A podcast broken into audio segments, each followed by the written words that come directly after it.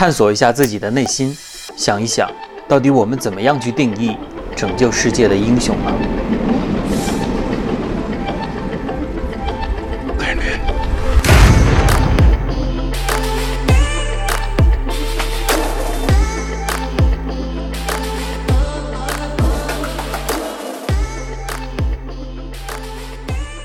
最近这段时间呢，英仔可能是为了和我聊天，有一些话题啊，就开始看《龙珠》的漫画，然后开始问我很多《龙珠》方面的问题。聊到《龙珠》里每一个角色的前世今生，不知不觉的呢，就讲到了撒旦这个人物。这个时候呢，他手中的漫画正好停留在撒旦给布欧洗澡的这个画面。然后英仔问我，这个画面里他们是在干啥呢？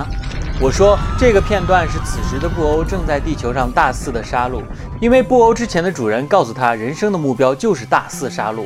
他太强大了，没有人能够阻止他，包括漫画的主角们。而此时的撒旦主动接近了布欧，成为了他的朋友，然后不断的去给布欧循循善诱的劝诫，告诉他杀戮是不对的，甚至他们还一起养了一只小狗，成为了两个人的羁绊。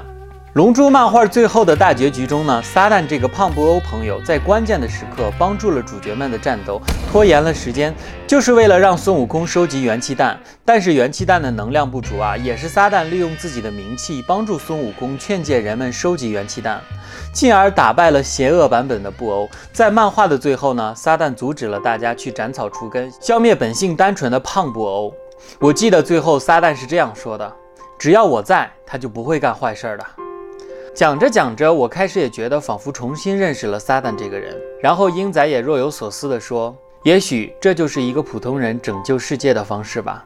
普通人拯救世界，这让我陷入了一些新的思考，就想到了做这期节目来和大家聊一聊这个普通的平民英雄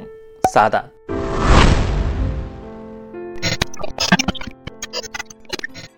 相信在每一个年轻人的心中啊，《龙珠》这部漫画的地位是举足轻重的。一个浪漫的世界观，一个天马行空的世界，英雄的能力无所不能，上天入地，拯救地球，乃至于拯救宇宙，甚至有着即使是失败了也可以反悔重来的龙珠。不得不承认啊，《龙珠》这部漫画让年幼的我们都深受震撼，可能真的把一批孩子都带入了那个庞大的二次元世界观啊，仿佛我们每个人都是不断追求强大的孙悟空本人。但是不知道大家有没有想过啊，英雄们越发的强大，却逐渐更加显得人类的渺小。在龙珠反派的眼中，人类有如蝼蚁，弱小无助，挥手即灭；而在那些闪耀的英雄眼中，难道人类不是同样有如蝼蚁吗？同样的弱小无助，需要具备拯救。也许有人会说，难道你忘了地球的最强者小林了吗？其实我想说，无论是小林、龟仙人、天津饭等等的这些人类，当他们和孙悟空一起成为了一个超人类战士的时候，就已经注定脱离了平凡的人类，成为了英雄级别的人物。而这个时候，有一个像你我一样普通而平凡的撒旦，就成为了我心中真正的平民英雄。说起撒旦这个人物，相信很多人和我一样，年少的我对于他的印象就是狂妄自大、自命不凡，能力弱小又恬不知耻地享受了所有胜利的果实。可能那个时候我们都在幻想自己将来注定成为像漫画中孙悟空一样的大人物，从而带入了强者身份的我们，自然要鄙夷那些弱小的人类，更加鄙夷那个打肿脸充胖子的撒旦。即使彼时的撒旦做到了很多其他人做不到的壮举。但是和已经带入了主角身份的我们相比，那些有着自身弱点和私欲的人类，真的就是不值一提的小人物。是的，他们就是这样看待我们的，微不足道，不值一提。也许长大后，我们才猛然发现，我们并不是孙悟空、贝吉塔，也不是小林、天津饭，甚至不是乐平、布尔玛，我们只是撒旦而已，或者是努力成为撒旦的人。说到这里，其实我也开始好奇撒旦这个人物，曾经的他到底发生了什么？是什么样的经历造就了现在的撒旦呢？也许我们可以从鸟山明的一次采访中窥探一二。鸟山明说，撒旦人物设计的原型来自于日本七十年代末的殿堂级拳王巨志坚用高。鸟山明保留了典型的爆炸头和胡子作为撒旦的外貌特征。而关于撒旦性格方面的塑造呢，就要从撒旦名字的由来说起。撒旦年轻时曾在名为撒旦之城的格斗道场练习啊，靠着相当强的实力以及各种好运气，不久就成为了世界冠军。也因为这个道场的名字而被称之为撒旦先生。曾经的他也是一个有着一腔热血，甚至有些自负的世界冠军，而这一切的自负在那一天戛然而止。那天，撒旦和他的师傅在远方的城市庆祝另一场胜利的比赛，而造型奇特的陶白白也在这个酒馆。撒旦和他的师傅可能是因为酒醉啊，稀里糊涂的就嘲笑了陶白白的发型，造成了冲突，导致他的师傅被陶白白杀害了。撒旦呢，也因此受到了重伤和刺激。后来呢，撒旦就发誓绝对不会再和真实身份无法辨别以及强到离谱的对手去战斗，这也就成为了后来我们看到的那个虚荣又懦弱的撒旦。从这次的采访中，我们可以窥探到撒旦简单的前世，也能发现，由于师傅被杀，撒旦是谨慎于和自己更强的人去战斗的。在撒旦中后期的种种表现中，我们可以看出啊，他确实能勇于去承认主角们的战斗实力，安心的做一个示弱的人，一个虚假的世界冠军。但是就是这样的撒旦，在世界陷入灾难的时候，却勇敢的去挑战实力远强于自己的对手。姑且不说他在最后的大战中号召地球人给悟空的元气弹聚集能量，也不说他把贝吉塔带离了战斗的第一线。他能主动的去挑战布欧，已经是一个极富勇气的行为了。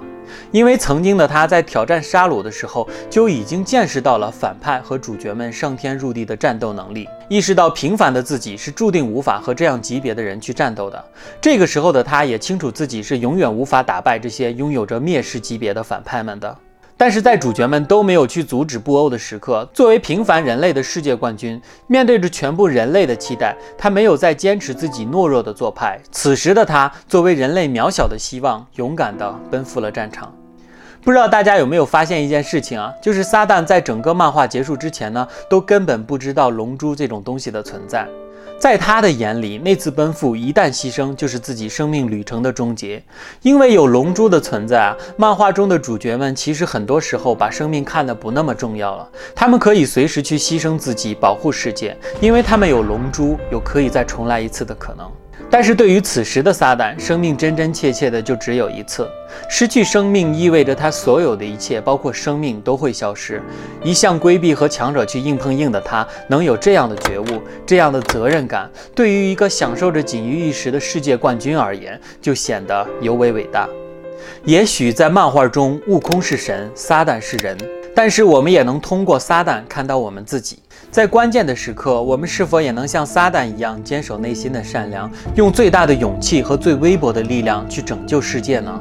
鸟山明创造撒旦这样一个人物，是为了让我们知道，平凡的地球人之中也可以出现英雄，而这个英雄呢，也可能是我们自己。所谓的平凡人，也许始终和孙悟空那样的超人类有着可望而不可及的差距，但是在抗争的精神上，人类丝毫不逊色于任何最强的赛亚人。说到这里呢，照进我们现实的生活，问问我们自己的内心，我们看到那些在历史长河中肃穆仰望的伟人，或者那些为社会向前发展做出重大贡献的科学家，或者是那些权衡着经济命脉的大企业家们。我们就好像《龙珠》里那些弱小的人类一样，看着天上宛如神一样的英雄们去为了拯救世界而战斗。在关键的时刻，相比于弱小的我们，又有多少人能像撒旦那样“虽万人而勿往矣”的勇气呢？在《龙珠》这部漫画中，龙珠是一个实现美好愿望的途径，但是这样的途径在现实的生活中注定是不存在的。平凡的我们，其实就像漫画中的撒旦一样，永远都不知道龙珠的存在。我们或许富裕，或许贫穷，或许强大，或许弱小。有的时候还有些贪生怕死，有的时候也会追求一些蝇头小利。但是危急时刻来临时，就是有这样的平凡人，会像撒旦赌上自己已经获得的一切那样，面对着几乎无法战胜的敌人，用自己微弱的力量，竭尽全力去保护自己应该保护的东西。这才是一个生而为人的觉悟，一个可以比肩撒旦的人。而那些真正成为撒旦的人，也许就是我们所看到的平凡之中的英雄。他们冒着自己能力之外的风险，承担着一个平凡人所无法承担的责任，做着一个平凡人对于拯救世界最尽力的表达。而他们真正的成为了一个我们所都能向往的英雄。在节目的最后呢，我也希望大家都能够成为这个世界的英雄。